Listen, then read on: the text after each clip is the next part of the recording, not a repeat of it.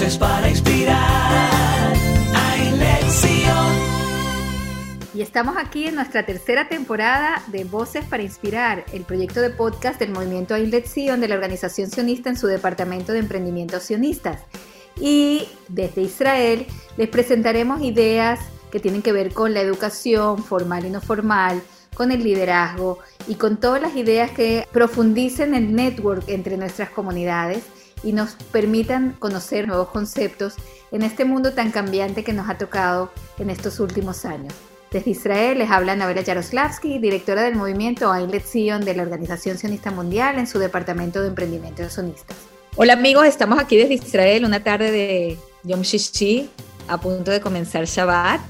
Y tenemos a un chico muy especial con nosotros hoy, que se llama Ezequiel Listovsky.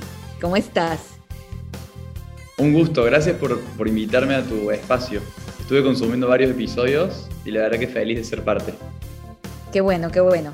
Y nosotros también feliz que estés con nosotros. Ezequiel viene de la ingeniería y dedica su tiempo a Recurso, que es una empresa que impacta en la educación de estudiantes de América Latina y en recurso buscan empoderar a las personas para un mundo impredecible, que es wow, el mundo que nos ha tocado, ¿no, Ezequiel? Increíble que esto lo venimos hablando hace casi cinco años y todos nos decían como, ¿qué es lo impredecible?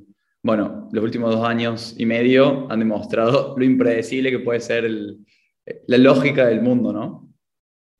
Así es, así es. Pero estamos aprendiendo mucho. El ser humano siempre está buscando mejorarse y esto es una, un reto más.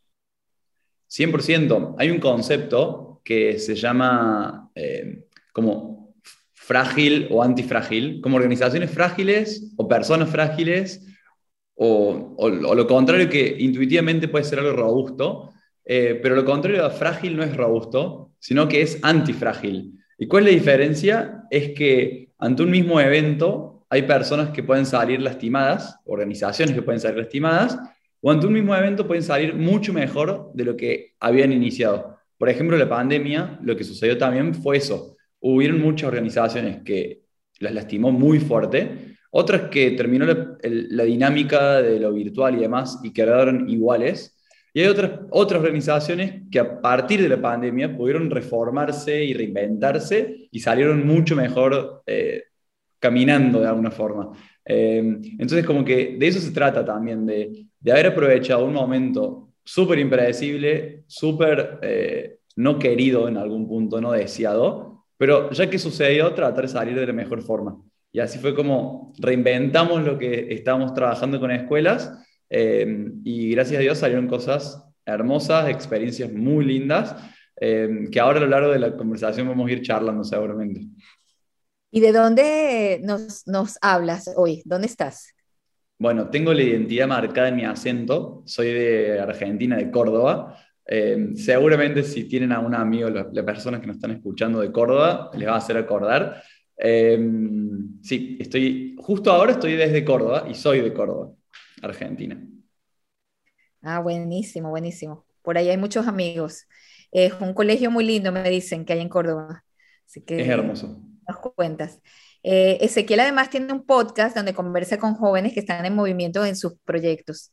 Entonces comenzamos hoy con una pregunta. ¿Qué es el aprendizaje basado en proyectos? PBL. Bueno, el, PBL eh, es por las siglas Project Based Learning, en español aprendizaje basado en proyectos. Es toda una dinámica que está tomando mucho vuelo ahora, pero que existe desde que los seres humanos aprendemos de alguna forma.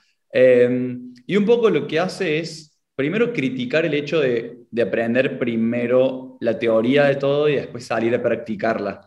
Em, a ver, si lo llevamos a diferentes disciplinas como la música, el arte, el deporte y demás, en general no es que aprendemos toda la parte teórica, por ejemplo, a, mí me gusta personalmente el tenis, no es que aprendo todas las leyes del tenis, las reglas de, cómo se suman puntos, de cuáles son las mejores estrategias y después de dos años empiezo a agarrar la raqueta, a jugar el tenis, a transpirar, a experimentar. Si no, es exactamente lo opuesto. Es, ahí tienes la raqueta, ahí tienes la pelota, esta es la cancha, a ver qué sale. Y a partir de eso ir experimentando, teorizando, experimentando, teorizando. Muy atravesado por emociones, muy atravesado por lo corporal, muy atravesado por el trabajo en equipo, eh, muy atravesado por el progreso de lo que va sucediendo y además, obviamente, se va mechando con aprendizaje teórico. Entonces, eso es lo que queremos eh, implementar en diferentes escuelas. Que los estudiantes no es que estudien por si en algún momento lo necesitan, sino al revés. Es que estén haciendo y que en ese momento que lleguen a un desafío, se den vuelta y lo tengan a los docentes como referentes de, eh, como un soporte emocional, como un soporte teórico, pero que siempre estén trabajando a través de proyectos. Eh, y ahí también lo interesante de los proyectos es que mm, aparecen muchos intereses de, los estudiantes que en algún punto en el resto de la escuela o del resto de las dinámicas o materias, sus intereses están como en un modo secundario. Y en, en, el hecho de trabajar en proyectos, parte de su identidad también es sus intereses. Entonces tienen la oportunidad de repensar qué rol quieren ocupar en un equipo, cómo quieren reetiquetarse si estuvieron etiquetados en algún, en algún punto antes. Nada, surgen cosas muy interesantes eh, y sobre todo vínculos nuevos entre los estudiantes y entre los docentes y los estudiantes. Fabuloso. No sé si resumí bien. Sí, muy, muy, muy interesante. ¿Cómo te involucraste con esta manera nueva de aprender y de hacer las cosas? Bueno, como judío en la diáspora en algún punto, eh, el hecho de participar siempre como voluntario en, en diferentes espacios de, que las comunidades van necesitando, el primero que descubrí fue haber hecho, haber sido coordinador, haber sido Madrid. Eh, realmente fue un punto de inflexión en mi vida. El hecho de, de que no tenga sentido que adolescentes de 16 años dediquen su tiempo a planificar actividades, a gastar recursos para otros chicos, niños de otras edades más chicos, eh, para los, los, fines de semana durante la tarde. Eh, era un espacio donde a mí me, en, argentino se dice así, como que me voló la cabeza, em, el hecho de que podamos aprender jugando, el hecho de que podamos aprender valores mientras nos divertimos mucho, el hecho de, trabajar y aprender en círculos, el hecho de que todas las personas que estemos ahí, todos los actores y actrices, decidamos estar en ese lugar. Hay una energía hermosa em, y por otro lado fui aprendiendo muchas cosas de negocios o del hecho de trabajar en proyectos y mi, mi, pensamiento fue cómo uno poder conectar esta dinámica de aprendizaje en la educación no formal con todo este contenido de, dinámicas de trabajo en proyectos adentro de lo formal, adentro de las escuelas. Y así fue como lo planteé justamente donde dijiste vos, Ana, hace un ratito, en, en la escuela donde yo me egresé y me abrieron las puertas desde el primer momento. O sea, fue como que nos usamos mutuamente de experimento ellos no tenían presupuesto para mí, yo no quería el hecho de, que sea un trabajo nuevo, era mi side project. Eh, y empezamos con un curso en ese momento de 13, 14 15 años los chicos eh, y empezamos a trabajar en proyectos. Y así fue como empezamos a, a tener esa, ellos las puertas, yo las puertas abiertas de la escuela y ellos dinámicas nuevas para, para ofrecer a los alumnos. Hola Ezequiel, ¿cómo estás? Te saludo desde Caracas. ¿Tú piensas que en general la educación formal puede estar abierta a este tipo de experimentación, de unir herramientas de la educación no formal a la educación formal? ¿O fue una excepción que te conseguiste por haber sido egresado de ese colegio en particular? En general, ¿tú sientes que las estructuras formales estarían abiertas a esa posibilidad? Es interesante la pregunta, Raquel, eh, porque creo que hay un cambio de paradigma también eh, luego de, estos últimos dos años también. Hay muchos directores y directoras que están buscando propuestas nuevas para las escuelas, ¿sí? Y en esa búsqueda hay un, como una, un match perfecto entre este tipo de propuestas y entre los que los directores están buscando. Porque se está buscando también repensar los roles de los docentes, se está buscando también repensar cuáles son los roles de, los estudiantes dentro de los cursos, porque antes, a ver, la información era unidireccional, del docente a los chicos. Hoy hay tanto contenido afuera de las escuelas que también hay, los diálogos y las informaciones van multidireccionales, ¿sí? entre los mismos chicos, entre los docentes y los chicos, entre los chicos y los docentes. Entonces, estas dinámicas de lo no formal, de esto de los círculos, por ejemplo, que me quedé pegado de eso, eh, tiene mucho para ofrecer en ese tipo de nuevos vínculos. Em, lo ideal, a ver, nosotros tuvimos una conversación el lunes pasado que estuvimos en Buenos Aires, estuvimos en una escuela em, y tuvimos diálogos muy interesantes, porque y esta fue la conclusión, como si tenemos los valores muy claros como institución, si sabemos que todos queremos luchar porque los chicos tengan un presente hermoso y, y garantizar un futuro como muy claro, ¿por qué no jugar a la educación? ¿Por qué no jugar a experimentar? ¿Por qué no experimentar y también tener el riesgo de equivocarnos? Pero el equivocarnos quiere decir que estamos probando cosas nuevas. Si supiéramos que, que no existe tal error, no existiría tal innovación en la educación. Y para innovar en educación hay que asumir que, una, que el error puede ser un resultado posible pero siempre teniendo en cuenta de que hay muy buenas intenciones, de que hay valores que están innegociables eh, y de que todos estamos dispuestos a que estamos atravesando un experimento. Entonces, en ese, en ese escenario donde todos somos los que estamos divirtiéndonos, jugando y experimentando, terminan pasando cosas increíbles que al final el error es como no es una posibilidad, es como que están condenados a, a un escenario totalmente positivo. Y, tú hablas también del tema de community learning. ¿Eso es, parte de lo que nos estás explicando o hay algo específico que nos quieras contar? Bueno, el community learning también ahora está tomando mucho vuelo, pero hay papeles científicos escritos de hace casi 80 años sobre esto, muy interesante. Em, de hecho, en, estudios religiosos siempre existió el hecho de, de, estudiar entre mesas de estudio eh, y después como llegar a una conclusión con ese par de estudio o con esa mesa de estudio. Eh, pero Community Learning lo, lo, que propone acá es, son diferentes mesas de trabajo.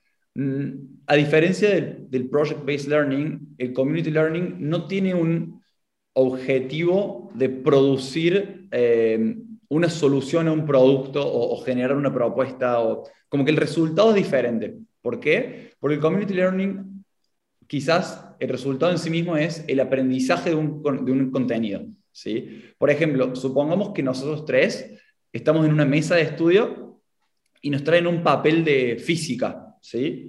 Y, y suponete que, Ana, tú agarras el papel y dices, claro, la gravedad es por esto, esto es por esto. Entonces, Raquel y, yo aprendemos de lo que tú sabes de física y, aprendemos de ti. Ahora, Raquel agarra una parte de este papel de estudio y dice, la verdad, no sé de no sé de física, pero esto debe ser por este modelo matemático, esto debe ser por esta razón, y yo aprendo de cómo Raquel razona, ¿sí? Pero por otro lado, como tenemos que llegar entre todos a una conclusión, entre cada uno de los tres de nosotros nos separamos una responsabilidad para aprender en conjunto. Entonces, en el community learning pasan tres cosas, ¿sí? Primero que aprendemos entre pares, ¿sí? Entonces, ¿qué pasa? Lo de Raquel, el, lo, perdón, lo de Ana al principio es que se contagia el conocimiento.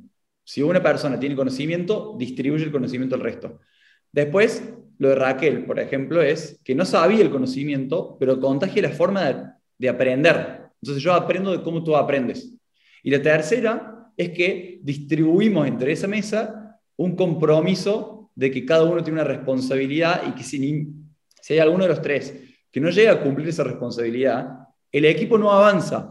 Entonces, pasan cosas muy interesantes el hecho de, mesas de trabajo, mesas de estudio, con un aprendizaje centrado en comunidades, donde los docentes van también facilitando este, esta dinámica, porque hay muchas trabas emocionales, hay momentos donde se traba en, cuestiones de contenido. Entonces, em, siento de que hay también un potencial muy rico para la parte puntualmente teórica de aprendizaje en las escuelas.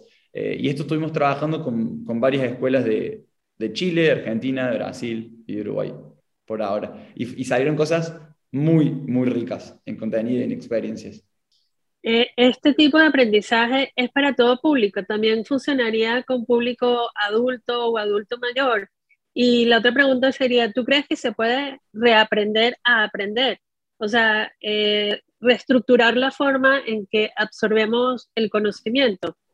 Voy a responder la última primero. Seguro sí. De hecho, aprender hay muchas, muchas instancias donde realmente hay que desaprender cómo estábamos aprendiendo para poder repensar las dinámicas de estudio. ¿Por qué? Porque hay algunas formas que, que estaban con mucho foco, por ejemplo, en la memoria y no en el razonamiento, u otras que están mucho más en el razonamiento y no en la memoria, eh, o el hecho de, consumir pasivamente un contenido y no experimentarlo. Es como que 100% siento de que el rol nuestro, quizás la habilidad más importante que, se le puede dar a, los adolescentes durante la secundaria es lo que acabas de decir Raquel, es el hecho de aprender como un músculo, pero también de saber de que lo que nos sirve hoy, la dinámica que nos sirve hoy como aprender, quizás queda obsoleta. Entonces, quizás el, el rol más importante de la escuela es cómo aprender a aprender. Y también cómo despegarnos de algunas dinámicas que en algún momento sirvieron, pero que probablemente no sirvan. Entonces, el aprendizaje como un músculo y como una gimnasia, como si fuera un gimnasio en algún punto. Y por otro lado, con respecto a, si hay edades para el community learning, claramente no. O sea, no solo como para arriba en, adultez, sino para bajar en cuanto a en edades al primario. O sea, eh, son dinámicas que si están extremadamente bien implementadas, deberían tener experiencias muy ricas. Y lo interesante de esto es que las mesas podrían ser totalmente interdisciplinarias o, inter, o, con, heterogéneas en cuanto a maduraciones de temáticas. ¿sí? ¿Por qué? Porque lo interesante es la riqueza de, de perfiles que pueden existir en una mesa en esto de que venga un paper de física, pero que haya una persona que sea, que tenga una habilidad, un interés mucho más social o mucho más artístico, está buenísimo que pueda aprender entre pares de una temática que a priori le parece eh, compleja en contenidos. Em, así que sí, eh, es, bastante eh, amplio el impacto donde se pueda implementar estas dinámicas. yo te quería preguntar, eh, ¿por qué en las escuelas no se usa más la educación no formal? ¿Tú crees que hay alguna resistencia por alguna causa en especial? ¿Cuál es la, razón? ¿Tú crees que sí complementa la educación hoy en día? Eh, ¿Qué es lo que pasa en ese ámbito? ¿Cuál, ha sido tu experiencia? La, la, pregunta es, ¿por qué se sigue usando la educación formal? No, no, ¿por qué en las escuelas no se usa más la educación no formal? ¿Tú sientes que hay algún... Eh, no sé, algún antagonismo o alguna resistencia y por qué ocurre eso?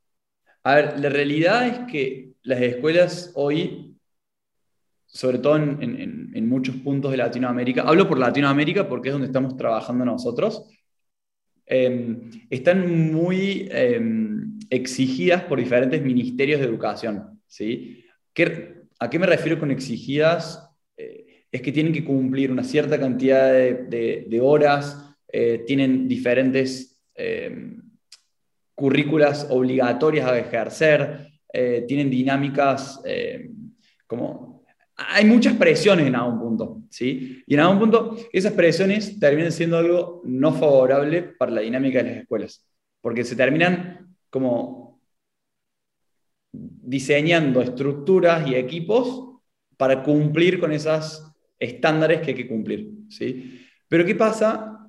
Lo divertido de todo esto es que una vez que existen estos estándares y esas estructuras sólidas, no flexibles, hay un montón de espacios en el medio donde se puede jugar. Y en esos espacios es donde nosotros entramos.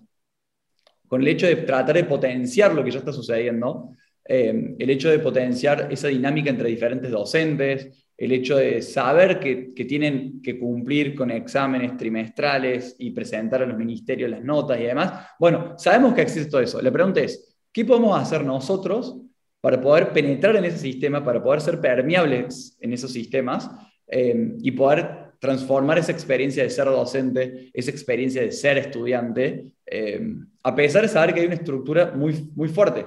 Eh, la pregunta es, ¿Qué pasaría si todo fuera no formal en este caso? O sea, siento que si preguntamos por la, por la contra, el, el, counterfact de, de, lo que está sucediendo hoy, y quizás tenemos un desafío gigante. O sea, hoy estamos cómodos porque sabemos que tenemos esa estructura, esa, eh, de cuándo arranca, de cuándo termina, de la carga horaria de las materias y demás, y a partir de eso poder hackear un poco, poder meternos en, espacios flexibles.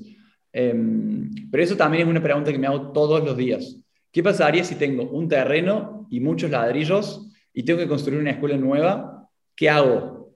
¿Qué, cómo es la arquitectura de esa escuela, cuál es la dinámica de esa escuela, eh, ¿Va a ser todo no formal? ¿Va a ser algo formal? Eh, ¿Cuál va a ser el rol de los adultos en la escuela? Eh, ¿Cuántas horas van a pasar los chicos ahí adentro? ¿Qué espacios deberíamos crear para que les den muchas ganas de que los chicos cuando sea la hora de que se tengan que ir, se quieren quedar más tiempo en la escuela? O sea, como son preguntas que me hago todos los días para poder generar propuestas sabiendo de que ya existe un edificio, que ya existe una dinámica, pero que hay algo, hay espacios donde podemos mejorar esas experiencias. Tengo una pregunta. Eh, yo soy mamá de un niño que está en primaria, de una niña que está a punto de graduarse de bachiller. Y eh, cuando paramos por la pandemia, hubo una utilización extrema del recurso tecnológico para comunicar eh, la casa con la escuela. la pandemia está amainando o reduciéndose y las cosas volvieron a la normalidad pero yo no he visto que se aprendió de la experiencia. O sea, volvimos a repetir las estructuras formales que se tenían antes de la pandemia. No se, queda, no se mantuvieron los recursos tecnológicos adaptados. O sea, no hay esa parte que el alumno investigaba y luego este, dependía un poco también de su iniciativa conseguir el conocimiento. Eh, ¿Por qué es tan difícil que la escuela asuma o de una manera más permanente en centro de su estructura estos cambios tan ricos que podría ofrecer la tecnología, las nuevas herramientas, lo que tú estás hablando y comenzando de las cosas que estás haciendo?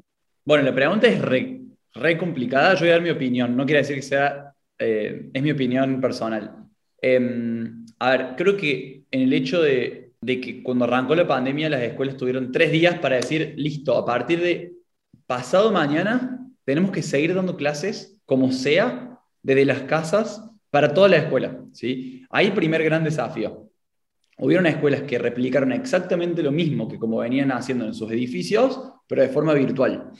Eh, y hubieron otras escuelas que trataron de repensar a ver cuál puede ser el rol o cuál puede ser el valor de lo sincrónico, o sea, del, valor en vivo de lo que suceda, y cuál puede ser el valor de lo asincrónico. Y yo creo que ahí parece, parece una división media, media eh, inútil o, estéril, pero a la larga es todo en la experiencia. ¿Por qué? Porque hubieron muchas escuelas que por el hecho de, demostrar que querían ser abiertas, empezaron a tener muchas horas de pantalla en los chicos, muchas horas, eh, creyendo que lo, que lo sincrónico, o sea, que el, hecho del valor de, de, una clase en vivo tenía mucho valor. Pero hubieron otras escuelas que aprovecharon muy bien el hecho de tener contenido asincrónico o a demanda y también un valor puntual en lo sincrónico, en lo que sea en vivo. Entonces, ¿qué hacían? Hacían actividades para que los chicos a su ritmo puedan tener sin pantalla, con la pantalla apagada, con una hoja y un papel, y después entre todos, quizás mucho menos cantidad de tiempo, con el valor del formato en vivo, de poder charlar, de tener dudas, de estar todos en un mismo espacio, sacan conclusiones de lo que había sucedido, eh, tenían diferentes intercambios o dudas y demás. Yo creo que hoy la escuela, cuando volvieron, se pagaron las computadoras y volvieron a los edificios, el, error de algunas escuelas fue de volver a replicar lo mismo, de decir, bueno, ¿qué podemos aprender del valor de lo, de, lo sincrónico y de lo no sincrónico? Yo creo que el, hecho de volver a las escuelas, lo veo, se respira en las escuelas, hubieron muchos chicos que extrañaron el hecho de volver a las aulas, de volver al recreo, de volver a tener un contacto físico con una persona, de volver a comer una comida recalentada en el tupper. O sea, extrañaron cosas que eran situaciones que eran muy rutinarias y, no disfrutables, a de golpe lo ineficiente de la escuela se volvió atractivo. Em, pero bueno, yo creo que va a ser, hay escuelas que pudieron reinventarse, y esto que hablamos al principio del, del episodio, de lo frágil de lo robusto y lo antifrágil, hay escuelas que salieron, están igual que antes. Están igual que antes. Hay otras escuelas que están peor que antes y otras escuelas que aprovecharon toda esta dinámica para posicionarse mejor. Em, también tiene que ver con, la, con, con, el, con, las personas que estén trabajando en las escuelas. O sea, el hecho de, de, de las pilas, o sea, entiendo que hubo un desgaste infinito en la pandemia, porque fue fue una situación de emergencia que duró varios meses. Hubieron meses donde no se sabía cuándo iba a terminar. Es como estar corriendo una maratón y no saber por qué kilómetro vas y no saber cuánto dura la maratón. O sea, mentalmente es un desgaste muy grande. Entonces, eh, creo que todavía no podemos concluir de que se hicieron bien o se hicieron mal las cosas porque todavía estamos saliendo de esa situación de emergencia, todavía tenemos los músculos cansados, el cerebro agotado, eh, y creo que ahora en estas vacaciones que vienen y demás, son oportunidades para repensar qué queremos que siga sucediendo, qué no queremos que siga sucediendo, pero hay algo muy valioso que entiendo que es la resistencia al cambio, que se, casi que se bajó a, puntos muy bajos. Antes había fricciones muy altas para implementar un cambio y demás, y hoy siento que hay muchas personas muy dispuestas a generar propuestas nuevas, a asumir cambios, eh, y eso es algo muy positivo. Quizás no se ve reflejado todavía en las dinámicas, pero bueno, esa es mi opinión. Excelente. Bueno, eh, Ezequiel, ya llegando al final, quería, quería que nos compartieras un poco el tema de los podcasts y cómo tú los visualizas. ¿Tú crees que es una herramienta de estos tiempos? ¿Es una herramienta para estudiar, para aprender, para, para pasar el tiempo libre? Siento que, para mí es una de mis herramientas de distracción cuando manejo, cuando cocino, cuando limpio. Eh, pero no sé cómo la ves tú desde el punto de vista educativo. Bueno, personalmente estoy muy sesgado en esta respuesta, ¿sí? Porque soy muy fanático del concepto del podcast. Porque en algún punto, primero que nada, vieron que antes las personas deberían plantar un árbol y escribir un libro. Bueno, yo creo que se sumó y tener un podcast. ¿Por qué? Porque hay conversaciones que en el hecho de estar generándolas y ser parte, ya nosotros, como hoy como, como invitado, y, gracias porque es la primera vez que estoy invitado a un, podcast, siento que hay un proceso de transformación muy rico y, y un creado de conocimiento en conjunto también muy rico. ¿sí? Eso por un lado como de la parte más de, de makers, de creadores del podcast. O sea, siento que es una experiencia de que todos deberíamos atravesar en algún momento de la vida, o como invitados o como anfitriones. Eso por un lado. Y por otro lado, yo consumo mucho podcast. ¿Por qué? Porque a diferencia de otros medios, por ejemplo, como aprender leyendo un libro, o aprender con un video de YouTube, o aprender en un, en un aula puntual y demás, son siempre experiencias que requieren todos los sentidos puestos en ese lugar. ¿sí? Eh, y actividades principales. No puedes estar aprendiendo en un aula mientras juegas el tenis o, poder estar corriendo en, en un aula. Pero el podcast lo que permite es, es muy buen acompañante en lo que estés haciendo. O sea, si estás manejando es muy buen acompañante, si estás haciendo una tarea en tu casa es muy buen acompañante, salís a caminar es muy buen acompañante. Eh, y siento que es una forma muy linda de ir transitando la, la vida en actividades que no requieren tanta concentración. Por ejemplo, si estás haciendo un, redactando un paper, no vas a estar escuchando un podcast, porque requiere full atención eso. Eh, pero si estás haciendo una tarea que no depende y que no requiere tanta concentración, yo soy fanático de escuchar eh, podcast en ese sentido. Y creo que hay un, hay un potencial muy grande en, educación, en, en, el ambiente educativo, de esto que hablamos antes, en lo asincrónico, en lo que puedo consumirlo en el momento que me sienta feliz de consumirlo, que me sienta predispuesto a consumirlo y el momento que me prepare para consumirlo. Eh, y hay algo que te deja tranquilo ahí también, el hecho de que tranquilo, está ahí el contenido. Lo puedes escuchar en la cantidad de veces que quieras, lo puedes escuchar de la forma que quieras. Y siento que hay un valor muy grande que obviamente explotó en, la pandemia, porque mucha gente en, la casa con, muchos momentos para poder escucharlo. Eh, y siento que nosotros somos privilegiados y seguramente si están escuchando esto en este momento, comparten esta visión eh, de, de, ir atravesando diferentes momentos del día con diferentes conversaciones de personas que saben algo de diferentes temáticas. Em, así que esa es mi opinión del podcast. Igual, a mí también me encanta esta herramienta. Sí, Raquel. Yo escuché un poquito del podcast que manejas que se llama Paja, que estuvimos conversando sobre qué significa paja según el país de Latinoamérica en el que estás, lo cual es también una forma de entender la comunicación hoy en día porque vas en Caracas es una cosa, en Argentina es otra, en Chile es otra, y así este, manejamos criterios diferentes a la hora de comunicarnos. Pero una de las preguntas que, que, yo te hice ayer es cómo te sientes del otro lado del micrófono, porque normalmente eres conductor. ¿Cómo te sientes como entrevistado? Me siento muy relajado, puro disfrute. Eh, y entiendo y me da mucha empatía para cuando también sea, vuelva a ser host en mis próximos episodios, poder entender qué está atravesando en la previa a un episodio, durante un episodio y después en el consumo del, del, contenido. Así que me están dando una experiencia que, que soy muy feliz de haberla tenido, de estar teniéndola en este momento.